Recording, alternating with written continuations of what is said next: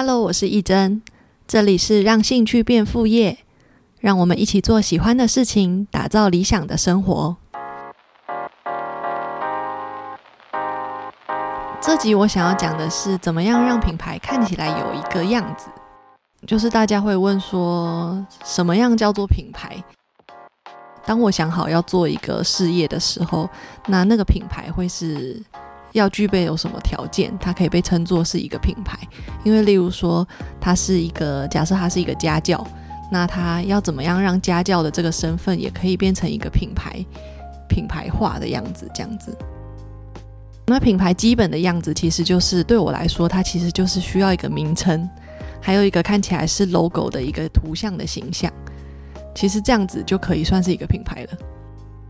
后续还有一些像是包装，它可以让你的品牌商品会更完整，或者是它会需要一个类似 IG 或者是粉丝页这样子的，让客人可以后续联系到你的一个管道，那它就可以等于是有一个。很很像一个招牌的感觉，它很像一个店面的基本的招牌。那有这样的招牌以后，大家就知道你要做的是什么事情，你要贩售的是什么，你提供的服务是什么东西，那他才走进这个店面，打开门看到你品牌里面其他的样子。第一个就是想品牌名称。那品牌名称的话呢，很多人想这个就可以想三五年，然后品牌就是一直都没有开始，就是会觉得想这个名字真的很困难，因为这个名字应该是会用一辈子的嘛，就是他会跟着品牌跟着自己想做的这件事情，呃，他没有办法很长的做跟动。那你决定好之后呢，基本上它是比较长久会要持续使用的名称。那怎么去想这个名称呢？就是。呃，我有一个我叫做发散思考法。我的做法是用一张 A4 纸，就是空白的纸。那在中间你可以写下你觉得品牌的核心到底是什么，就是你想为什么想做这件事，或者是你这个品牌它核心的概念是什么东西。那延伸出去，你可能可以再写一些，例如说你的品牌想要给别人的感觉是什么，在这个。发散思考法里面，就是我们可以写下任何的名词、形容词，甚至动词，就是任何的词句都可以写下来，英文、中文都可以。然后我们就会一直在每一个词再往下延伸，就是延伸到你想的任何的可能性，只要你想到就写下来。那这写这个发散思考法，我觉得还有个重点是，你不能想太久，就像是。你可以给自己，例如说十五分钟，你要把这张白纸填满。那你在计时的过程中，你会感觉到有一点时间的压迫，有一个紧迫性，然后让你把脑袋里你突然浮现的字全部就直接写出来，就不要好像你每写一个字，你都一定要想很清楚，确定你要写什么字你才写。那你会发现，如果没有限时的话，你可能过了三个小时，那张纸还是很空白。对，所以。呃，那我们在这张纸上面就是写满不同的词句之后呢，你就可以再从里面去找出来有没有你呃很喜欢的字，它可能可以经过一些排列组合，然后延伸变成你的品牌名称。那有时候有一些词可能我们会需要找替换字，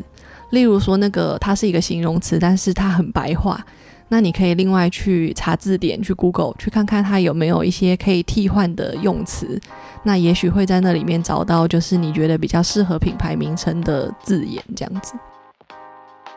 对我来说，就是品牌名称它最好是比较有一点记忆点，然后不要很难念。例如有人会取什么西班牙文的。名字，那就是，呃，对，譬如说，他很想有一个人，他很想跟朋友分享这个品牌，他可能最后就会说，呃，这个 A 开头的说不出来要怎么去介绍，或者是他在 IG 搜寻要打账号，他也不知道怎么打出来，就会变成在这个后续在品牌扩大或者是行销的过程中，有可能会有一点点困难度。那像 mini f i z 就是它其实算中等难度，因为还是很多人会说 mini 开头的，就说不出后面那个字，他可能会忘记后面的字是什么意思。所以我觉得它有一点点记忆点，会是在后续品牌宣传行销的时候会比较有帮助。名字好了之后，就可以依照品牌，就是你主要的呃形象理念，或者是你可以帮这个品牌想出一个故事。那通常这个故事，我会觉得它可以尝试跟自己的人生有一点关联性，就好像你是在把自己的故事放到品牌的故事里面，或者是另一种是你的品牌想要传达某一个理念，例如说你的品牌传达的就是环保。环保的概念，那我们就可以在品牌的故事里面去讲这个东西。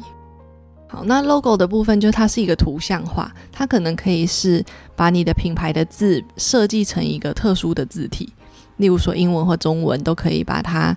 呃用画自己画出来，或者自己设计出来你的品牌的标准字。那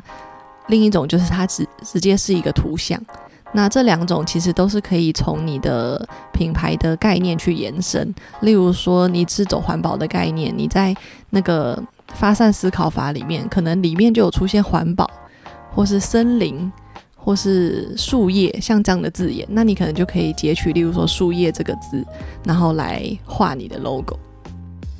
发散思考法它其实就是品牌的核心，甚至里面你有一些用词，它可能是你的系列的名称。系列作品的名字，或者是里面你可能也可以发想出那个商品的系列啊，或者是你的形象商品。Logo 特别要注意的地方就是，我们会希望它放很大跟缩很小的时候，它都要有辨识度。例如说，你的图案是很复杂、很复杂的，但是你想象它缩成那种一粒米的大小的时候，它会不会看不出来是什么东西？那因为我们有时候有些商品，它可能会在商品的背后或者是商品上面会打印上你的 logo，有这个可能性。那所以，嗯，我们就希望它缩的很小的时候，它还是比较清楚的。所以其实它可能就不适合太复杂。那当然看大家商品的不同的类型，例如说它可能是布标，在衣服上面的布标标签，它可能不用缩到像一粒米那么小，那就至少要缩到那个大小，它是可以辨识的。那放到很大的话，就是像招牌，它会不会看起来又不够细节、不够完整？会不会看起来又好像是个太简单的图案？这个都可以在设计的时候把它想进去。品牌有这样基本，就像招牌有个样子之后，就是我们会把你的名称跟 logo 用在。例如说，像一开始说到那个不同的社群，或者是在包装上面，它都可以呈现。那你的品牌完整度就已经有一定的程度了。假设是手做商品的话，它的包装我们一开始都不会直接去定制很大量的包装，所以我们可能就会买一些现成的包装袋、包装盒，然后把我们的 logo 设计成贴纸。所以其实有 logo 之后，它就可以有这样贴纸的。元素可以放到你的包装里面。那你的商品就是，嗯，我之前在书里面有举一个例子，就是如果你的朋友做一盒凤梨酥给你，你会愿意吃，因为是跟你很熟的人做给你的。但如果是朋友的朋友弄了不知道哪来的一盒凤梨酥，你会觉得有点怕怕的。会觉得这个食物呃不知道哪来的，然后不知道谁做的，所以当它有一个包装看起来有一个完整度，它看起来是商品的时候，它会增加就是一般人对于你的产品的信任度。所以那那个包装里面可能还包含，例如说保固卡，像产品的说明卡，例如说像呃凤梨酥，它就要有食材的说明，然后保存的期限，类似这样子。那如果是放在 IG 或者是粉丝页上面的话，其实我觉得它一样，就是招牌，就是在大头照或是 banner 上面，就是有你的图像，它就会看起来是一个品牌。那里面我们后续要怎么再去经营，就是后续行销的部分。这个品牌的完整度，就是我想要再分享那个，我们也曾经做过一个实验性的品牌。那那个品牌就是因为我就知道我们已经。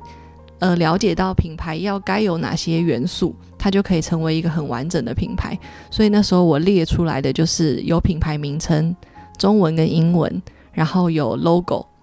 然后有一句主要的文案，跟就是品牌简短的介绍故事这样子。然后除了这些之外，就是有包装和保护卡，因为一样是饰品的品牌。那最后还有一个是形象照片，就那时候有用。呃，一系列的商品加包装盒，然后找专业的摄影师就拍了五张的形象照。那那五张形象照可能就可以用在后续做，例如说库卡，或者是 banner 上面放那个照片。那那时候就这样建立了一个粉丝专业，所以我们后来那个品牌它其实粉丝人数只有五百人左右的时候，我们就收到百货商场的邀请，邀请我们去设柜，就是对。那个在招商的人来说，这应该是一个很新的品牌，但是因为他看得到品牌的完整度，所以他会觉得这是一个有完整度的品牌，他会愿意找我们到百货去设柜。那这个就是品牌比较表面的东西，那当然就是后续有包含商品，然后商品我们要怎么去呃设定我们的商品的内容，或者是我们服务的内容。怎么样去做出你的商品的清单？那后续这个我们会在接下来的节目再跟大家分享。谢谢大家的收听。对于创业有任何的问题，也可以在那个我的 IG 账号私讯我，我会把就是大家的问题整理好之后，有机会再回答分享给大家。那我的 IG 账号在资讯栏里面都可以找到。谢谢。